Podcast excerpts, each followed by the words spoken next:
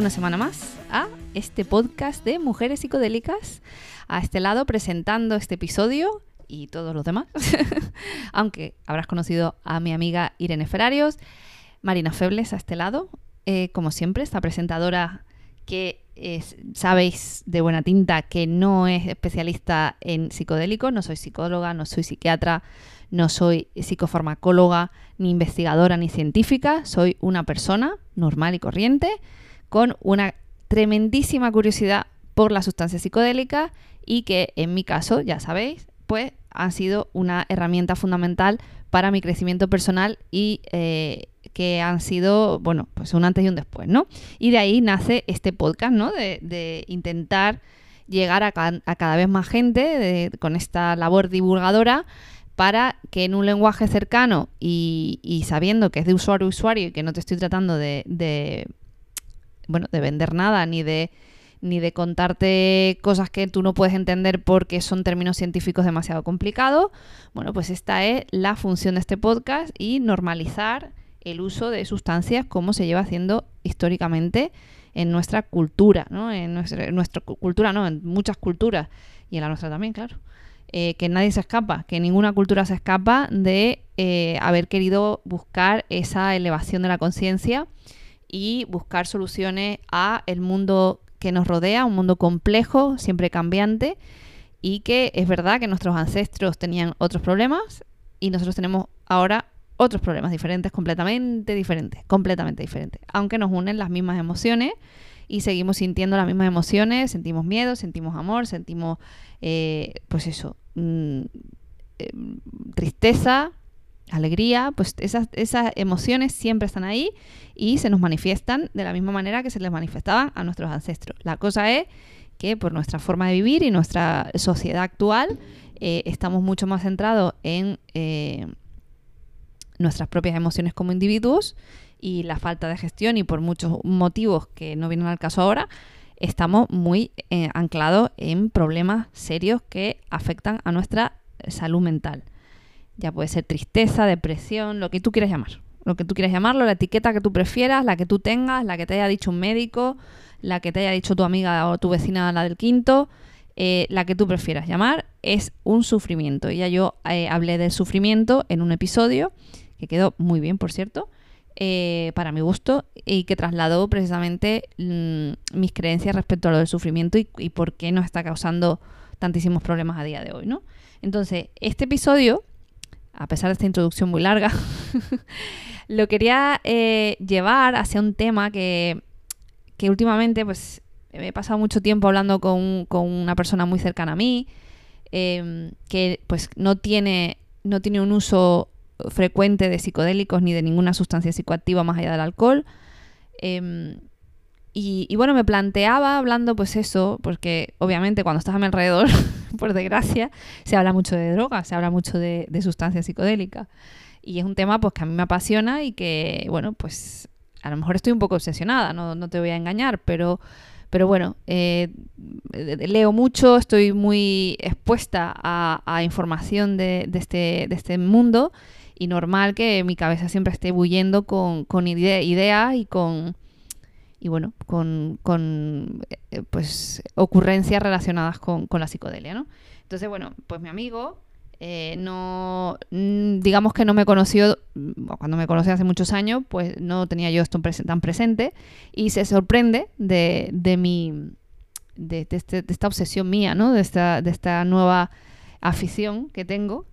Y, bueno, he hablado, he hablado mucho con, él y bueno, me planteaba sí sería, porque como él, aunque ha tenido sus pequeños escarceos, ha probado la ayahuasca, ha tomado, ha fumado cannabis en su día y demás, eh, me planteaba la duda, ¿no? De, de, si de alguna forma el uso continuado de estas herramientas, ¿no? Que yo considero herramientas eh, para, para, superar todos estos problemas que mencionaba antes, ¿no? De, de quizá pues no tenemos la capacidad o no tenemos o somos somos tan diferentes todos que cada uno mm, tiene sus mecanismos no para gestionar la vida y navegar la vida. Y, y bueno y él me planteaba si era que nos, me, estaría atrofiando no yo mi propia cabeza por recurrir a esto a estas sustancias cuando tengo un problema. Entonces claro aquí hay que matizar. Porque, a ver, que se me rompió mm, eh, una rueda del coche, se me reventó una rueda del coche, la tengo que cambiar, obviamente no me voy a drogar o no me voy a someter a, una sustancia psicodélica para resolver ese problema. Eh, y hay cosas en la vida que son muy complejas, que se anclan en nuestro pasado, que tenemos muchas capas de creencias adquiridas o incluso que no sabemos ni siquiera que tenemos un problema o no sabemos ni siquiera ningún mecanismo para solucionarlo aunque sepamos cuál es el problema. Entonces, eh, claro, eh, se complica la cosa, ¿no? O sea, si no tengo los recursos y de repente eh, encuentro uno que me funciona, pues es normal que lo tenga por lo menos presente. No digo que sea siempre la solución a todo, pero si lo tengo presente. Y hay problemas que sé que están relacionados directamente con mi personalidad, con mi educación, con mis creencias, que son muy, muy difíciles de cambiar eh, de manera consciente, en estando, estando en, un, en un estado normal, salvo que acudas a terapia y bueno, yo también acudí a terapia y nunca me sirvió, me ayudó pues precisamente, me imagino que para gestionarlo en el momento, pero no para sanar la raíz del, del asunto, o sea, no para sanar o resolver de un plumazo el, causante de todos los problemas, ¿no? Entonces, cuando se, uno se mete en un, en un proceso psicodélico y, y todo funciona como debiera, es una cosa muy dura. Y yo insisto, que esto no es un paseíto, que esto no es una cosa que tú hagas eh, por el hecho de estar drogado, que lo habrá, habrá gente que, y lo, la hay, claro que la hay, que se somete a esta sustancia para disfrutar y, estar en un estado alterado de conciencia allá donde esté, sea de fiesta, sea en el campo, sea eh, para tratar algún problema, ¿no? Entonces, em, que, está todo bien, ojo, ¿eh? que cada uno lo haga lo que quiera, yo no, juzgo a nadie, pero en mi caso, yo no tomo esta sustancia por mm, el mero hecho de, pasármelo bien. Por supuesto, como todo en la vida, tiene sus cosas buenas y sus cosas malas, y las cosas buenas las disfruto mucho. Pero las malas, que no son malas y no son buenísimas, pero son difíciles, pues están ahí también. Entonces, eh, ¿me estaría atrofiando? No sé, podría ser, no lo descarto, que, digamos tenga ese mecanismo ya claro, ¿no? De tengo un problema gordo que está relacionado directamente con mi personalidad y sé lo complejo que puede ser, pues me someto a, un viaje psicodélico para sanarlo, ¿no? Em, sí, me ha, hecho pensar que quizá eh, eh, creo que puede haber otro sistema previo, ¿no? Intentar obviamente resolver el, asunto o, gestionarlo mm, con tus propios recursos, con los que ya tienes, ¿no? Y utilizar toda suerte de herramientas, dejando este, esta herramienta como no la última, pero sí no acudir a ella tan rápido, ¿no? Entonces, hace poco también una, amiga, me, una amiga que ha estado en tratamiento con antidepresivos, eh, mm, yo le sugerí, ¿no? Eh, hacer un, en un momento dado, con supervisión y con, experto, ¿no? Una persona experta, eh, hacer un viaje psicodélico para intentar sanar esas cosas, ¿no?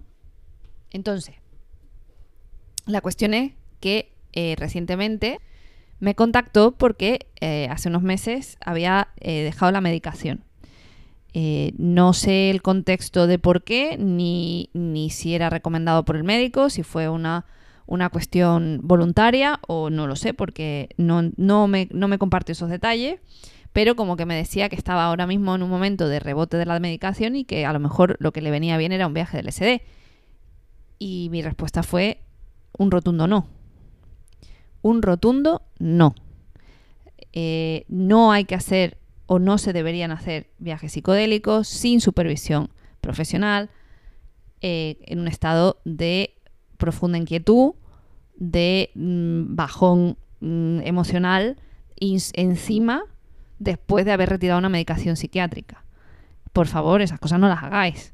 Entonces, claro, ahí yo vi esa, esa reacción de, bueno, es que necesito, necesito un alivio, ¿no? O sea, yo vi esa, esa reacción en mi amiga que, me, que recurría a mí y me decía es que ah, quizás sea el momento, ¿no? Yo podría hacer esto dado esta circunstancia y, y creo que el negarme o el decir mm, muy bien, todo estupendo, o sea, tú haz lo que tú quieras, claro que sí, pero eh, siempre será bajo la supervisión de un profesional. Yo no puedo hacer un trip sitting con una persona de ese, en ese estado porque eso no va a acabar bien en ningún caso. O sea, en ningún caso y yo no tengo las capacidades para gestionarlo y ese no fue bastante, bastante rotundo. Entonces, juntando lo de mi amigo y lo de mi amiga, veo que hay personas con, con un nivel de sufrimiento muy alto por sus problemas de salud mental, eh, problemas que están atravesando muy fuertes, que les superan o que no tienen las capacidades para gestionarlos de, la, de una manera autónoma. Y aquí, amigos míos y amigas mías, lo más que te puedo decir es recurre y pide ayuda. Pide ayuda, recurre a un profesional, pide ayuda. Eh, o, intenta informarte, pero no tomes medidas drásticas porque ese sufrimiento lo quieres acabar con ese sufrimiento y al final lo que vas a hacer a lo mejor, que puede ser que sí, puede ser que no, porque es todo muy variable y va en función de cada persona, a lo mejor lo empeoras más. Y a lo mejor lo que estás buscando es un alivio y no una solución del problema, ni estás dispuesto a pasar por el, trámite que significa una experiencia psicodélica. Entonces, no, esto, mm, esto hay que tomarlo con la precaución de que volvemos a lo mismo, es una herramienta una herramienta. Nosotros tenemos que buscar la manera de gestionarnos a nosotros mismos y gestionar nuestras emociones por nuestra cuenta, sin ayudas externas. Pero cuando no podemos, ¿vale? Cuando no podemos, porque es verdad, hay gente que no puede y hay gente que puede, como mi amigo. Mi amigo puede. Mi amigo se ha pasado buena parte de su vida haciendo una introspección muy profunda y es capaz de, con disciplina y con, y con una cabeza fría y, y pues, pues que tiene a lo mejor esa capacidad, de gestionar sus propias emociones y no hacer un drama de la vida en general ni de las circunstancias que nos pasan a todos los seres humanos. Que él, pues, pues yo le dije que yo creo que él es una excepción, que, que por lo menos a lo que estamos viviendo actualmente. ¿Que, ¿Que esa excepción debería ser la norma? Pues probablemente, probablemente deberíamos tener todos una capacidad de escucharnos, entender y no estar culpando a los demás de nuestras mierdas ni estar eh, mm, viviendo en un victimismo continuo, que yo creo que es mayormente la fuente de insatisfacción de muchas personas porque se nos ha enseñado así o hemos vivido en un, entorno así o la sociedad nos devuelve ese tipo de, comportamiento ¿no? habitual de la gente. Entonces, por supuesto, en mi caso, en mi caso, es cierto que a lo mejor mm, puedo pensar en la próxima vez que quiera enfrentar un problema, intentar durante X tiempo, a lo mejor darme la oportunidad de gestionarlo yo. Si ese problema persiste, pues quizá sea el momento, que es lo que he hecho siempre. Además, siempre intento gestionar mis problemas yo sola, eh, sin necesidad de ninguna ayuda externa del tipo sustancia, ¿vale? de entrar en un estado alterado de conciencia porque no pueda gestionarlo yo, pero eh, cierto es que llegado un punto ya no hay mucho más que rascar ahí porque yo no tengo la capacidad a lo mejor de cambiar esa creencia, de no volver a ese patrón de pensamiento, de no volver a, esa idea continua o a esa paranoia o a ese, no lo sé, a lo que sea que, me esté pasando, ¿no? Entonces creo que, que tengo la capacidad de navegar un estado alterado de conciencia, me considero eh, no sé, lo mejor es como ponerse galones aquí, y no debería, pero psiconauta, una persona que, que, es capaz de navegar eh, en un estado alterado de conciencia una experiencia así. Entonces, eh, si puedo hacerlo, sé lo que, lo que implica y, y, el riesgo de mi mente y el riesgo de mi cuerpo también, ¿no? ¿Por qué no? ¿Por qué no? ¿no? O sea, aquí, obviamente, y esto también lo comentaba con mi amigo, entran los prejuicios, ¿no? Y tenemos un condicionamiento muy fuerte acerca de este tipo de cosas. Yo, claro, eh, cualquier argumentación da lugar a un pensamiento de, bueno, me estás tratando de vender la idea y estás buscando cualquier eh, recurso para justificarte, ¿no? Para justificar eh, que tú estás en lo correcto y yo estoy mm, equivocado, ¿no? Entonces, em, no, simplemente para mí no lo creo que sea así, simplemente son argumentos del por qué veo que, es fundamental tenerlo como herramienta, no tenerlo como la única herramienta, no tenerlo como eh, una adicción eh, en el sentido de no adictivo de, mm, de, que estés tomándote todo el rato la droga, no, sino adictivo a nivel de, vale, eh, tengo un problema, lo resuelvo con esta sustancia. Como, como un mecanismo ¿no? automático, la automatización en este caso sería lo que, lo que mi amigo calificó de adicción, no de adicción porque hay sustancias que ya sabemos que generan una enfermedad. No es voluntario, es una enfermedad. Al principio es voluntario, luego ya no es voluntario, ¿vale?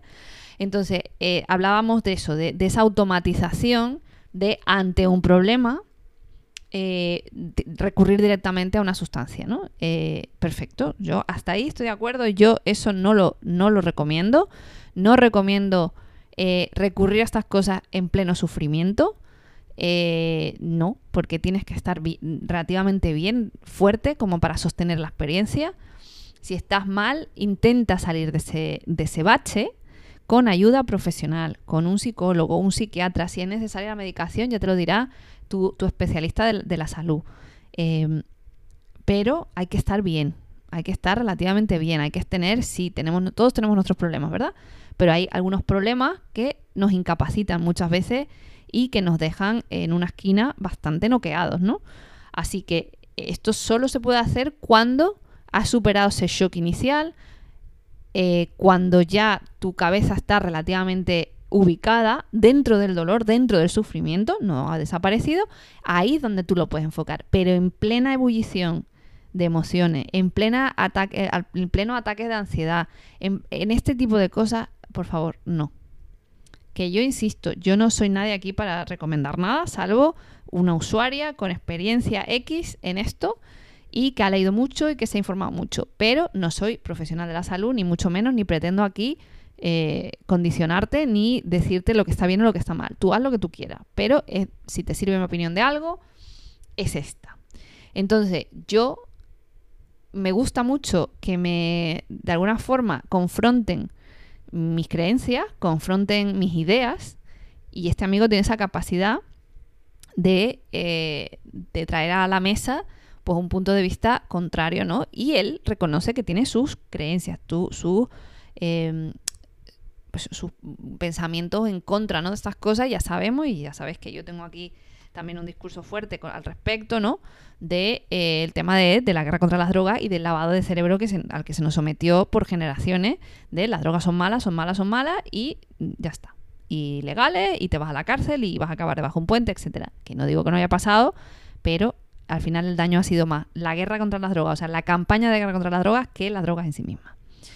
Entonces, importante valorar, valorar en nuestro día a día y escucharnos y entender si podemos nosotros, aunque nos cueste y aunque sea difícil, que sea un proceso interno antes, mucho antes de llegar a cualquier sustancia externa, sustancia, no hablo de ayuda externa, ayuda externa por supuesto que puedes pedir, aunque, insisto, que lo que plantea mi amigo pues tiene toda la razón, lo ideal sería que nosotros mismos nos pudiéramos gestionar, y ojalá, ojalá eh, en el futuro seamos capaces, pero por el momento hay demasiada falta de mm, introspección, de, ubicarnos en nuestra responsabilidad, en, no, ser víctimas,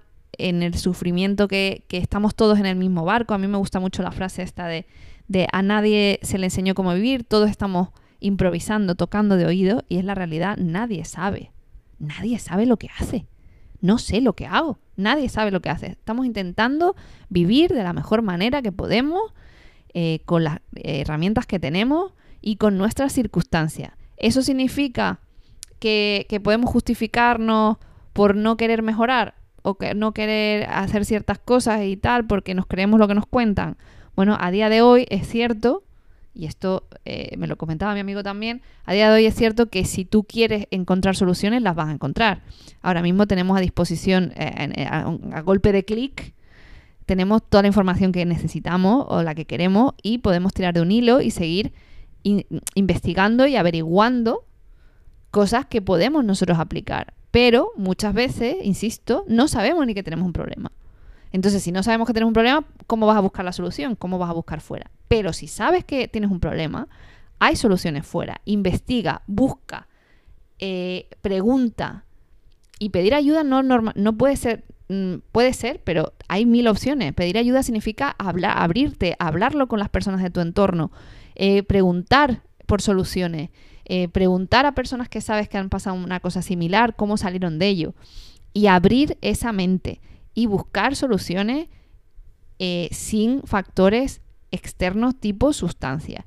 Y luego si consigues encontrar un profesional o una profesional de la salud mental que te ayude a transitar esta experiencia, mejor que mejor. Por eso es tan importante que en el futuro, ojalá sea más pronto que tarde, se legalice el uso de psicodélicos para tratamientos relacionados con la salud mental. Ojalá lo vea, ojalá lo veamos todo. Eso sería excelente, porque es una persona que conoce y que sabe del proceso y que te va a acompañar, te va a ayudar a integrar, a, transitar esa experiencia y a integrar todo lo que, ha pasado en esa experiencia. Y, y, eso es lo más importante. Otras personas, pues, que quieran afrontarlo por su cuenta y riesgo, allá ellos. Yo desde aquí solo te digo que cuidado, cuidado porque no en un estado vulnerable, en un estado completamente desequilibrado de tu psique, va a ser muy difícil que transites una experiencia psicodélica y puede generar más perjuicio que beneficio. Y luego hay personas como yo que lo he hecho por mi cuenta, a mi riesgo, insisto, a mi riesgo, sabiendo que, eh, bueno, que puede hay una posibilidad de que las cosas se tuerzan. Pero, eh, bueno, he, investigado muchísimo, he hablado con muchísimas personas sobre esto, he buscado soluciones, he ido de menos a más siempre. Entonces, mm, lo ideal, ideal, ideal es que nos gestionemos nosotros mismos sin necesidad de nada. El siguiente paso es pedir ayuda a nuestro entorno, sería lo suyo, hablar con nuestra pareja, con nuestros amigos, con nuestra familia. Y si no puedes con ellos, pues entonces a lo mejor hay que recurrir a un profesional que te pueda ayudar que te pueda guiar. Y si encima ese profesional está capacitado y tiene los conocimientos para facilitar terapia psicodélica, que ya sabemos que por el momento en España y, en muchos países del mundo es ilegal, pues hay personas que todavía aún así lo hablan, no, no, lo, no lo ejercen, pero hablan sobre este tema y te pueden ayudar y te pueden em, indicar por dónde ir, ¿vale?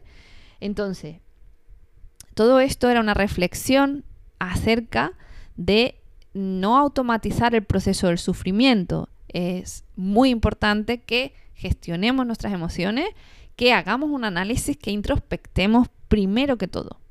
Primero que todo, y que tengamos un espacio para nosotros, para nuestra mente, para nuestro cuerpo, para cuidarnos nosotros en cada instante de la vida. Ya seas madre o padre, ya seas cuidador o cuidadora, da igual, da igual. Es prioridad absoluta para tu ser buscar un espacio en el que puedas desconectar de las cosas y no, que no sea gracias a una sustancia, porque ahí es donde empiezan las adicciones. Cuando queremos escapar de la realidad, cuando queremos buscar el placer que nos supone eh, una sustancia. ¿vale? Entonces hay que tener cuidado de, de, darnos todas las herramientas necesarias que no afecten a nuestra psique como una, como una sustancia psicoactiva y demás, sino encontrar eh, los hábitos y las maneras que nosotros mismos eh, nos apliquemos para salir de esa situación.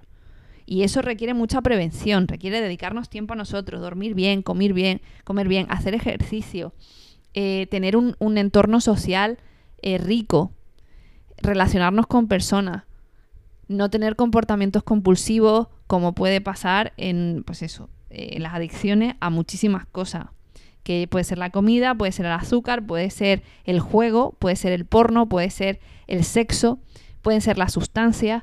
Hay muchísimas adicciones, muchísimas, porque nos provocan placer. Y yo ya lo he dicho muchas veces, que es muy difícil que el cerebro huya de aquello que le da placer. Entonces hay que ponderar ese placer, hay que eh, equilibrarlo y entender que no podemos estar todo el rato en un estado continuo de placer o en un estado elevado de conciencia. Es que es imposible. De ahí nota al pie, leed Las puertas de la percepción de Aldous Huxley. Entonces, también hay que recordar que gracias a la sustancia psicodélica hemos llegado hasta el día de hoy. ¿De qué manera? De muchas maneras. De muchas maneras. Está la teoría del mono colocado de Terence McKenna, está eh, toda eh, la evidencia histórica del uso de sustancias psicodélicas por parte de personas sabias, las, sabias, las personas sabias de la tribu usaban sustancias psicoactivas, tenían un conocimiento sobre las plantas ancestrales y buscaban ese conocimiento para poder proveerlo a sus eh, pueblos, a las personas con las que convivían, para mejorar y crecer en la sociedad. Está la, cultura maya con los hongos, con las setas mágicas, tenemos eh, el cannabis en la, en la cultura china y en la India. Hay mucha evidencia de, estados alterados de conciencia, de la búsqueda de estados alterados de conciencia, y no del, grueso de la población, obviamente, sino de personas formadas para ello que buscaban esa sabiduría que transmitirían a sus congéneres. ¿Vale? Entonces, tenemos un registro histórico de ese uso. Luego se ha demonizado, porque, eh, bueno, eh, ya sabemos, es lo que vuelvo a decir, buscamos un alivio al sufrimiento y hemos pasado al uso abusivo de esa sustancia y, claro, Mm, eso no nos lleva a ningún sitio. No, no es la forma. No buscamos sabiduría en, esa, en ese uso, buscamos alivio, buscamos escapar. Y entonces cuando buscamos escapar, que está muy bien, tenemos que entender que hay un riesgo implícito en querer escapar porque cuando vuelves es peor. Porque sabes que en el otro lado se estaba mejor. Entonces vas a querer siempre volver a ese estado. Y ahí empiezan las adicciones. Y es lo que no queremos, ¿verdad? No queremos que nos eh, hagamos eh, adictos por el simple hecho de no querer introspectar, de no querer ayudarnos a nosotros mismos de las maneras más tradicionales, si lo quieres llamar así. Bien, entonces, solo quiero agradecer todas estas, eh, digamos, interacciones que tengo con las personas de mi alrededor, estos debates continuos que tengo con personas curiosas, personas que quieren eh, o que les genera esto curiosidad, y otras personas como mi amigo, que no tienen, eh, pues eso, no se debaten entre diferentes aspectos de la toma de un psicodélico, aunque insisto, tomó ayahuasca y le hizo, mm, no, no, le hizo demasiado efecto, o él cree que no le hizo demasiado efecto. Algo le hizo, por supuesto que le hizo, pero no, mm, como dice él, no vio dragones. que, que, es una expresión muy graciosa para, eh, bueno, eh, dar a entender que no, que, no tuvo una experiencia psicodélica eh, como la que todo el mundo suele referir, ¿no? De que vio cosas muy intensas o que vivió esta experiencia así o así.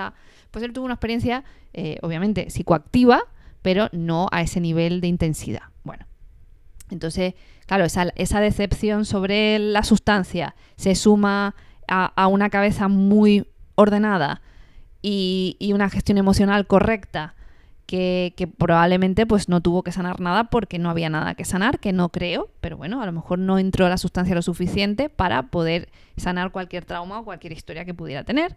Además que tiene esa capacidad o esa, no lo sé, la verdad, eh, ese, ese, fenómeno que le sucede que es bastante poco eh, eh, sensible ¿no? a, la, a sustancia psicoactiva. ¿no?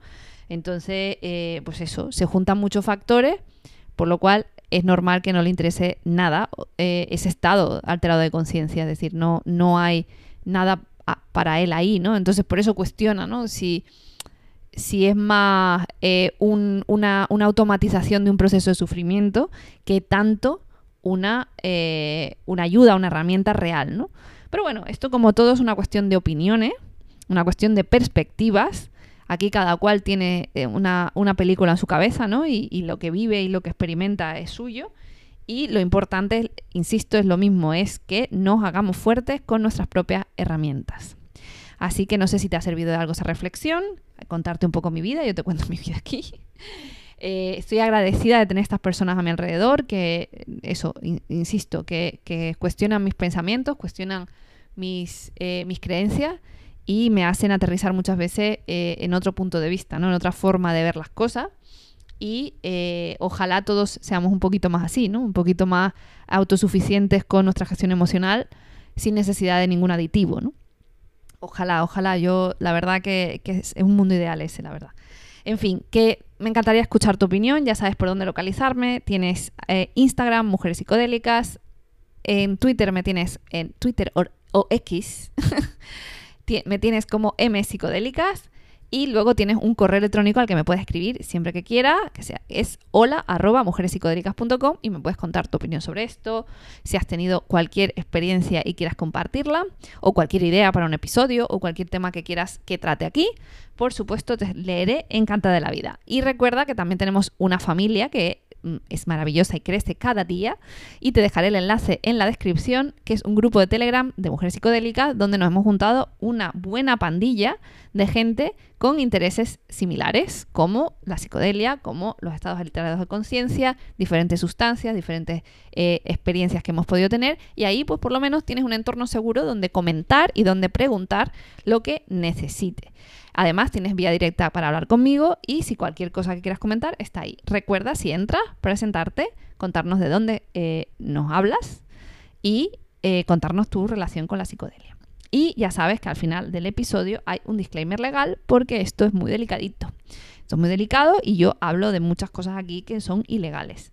Entonces hay que tener mucho cuidado porque ya sabes que yo no te, mm, te estoy uy, lo iba a decir en inglés.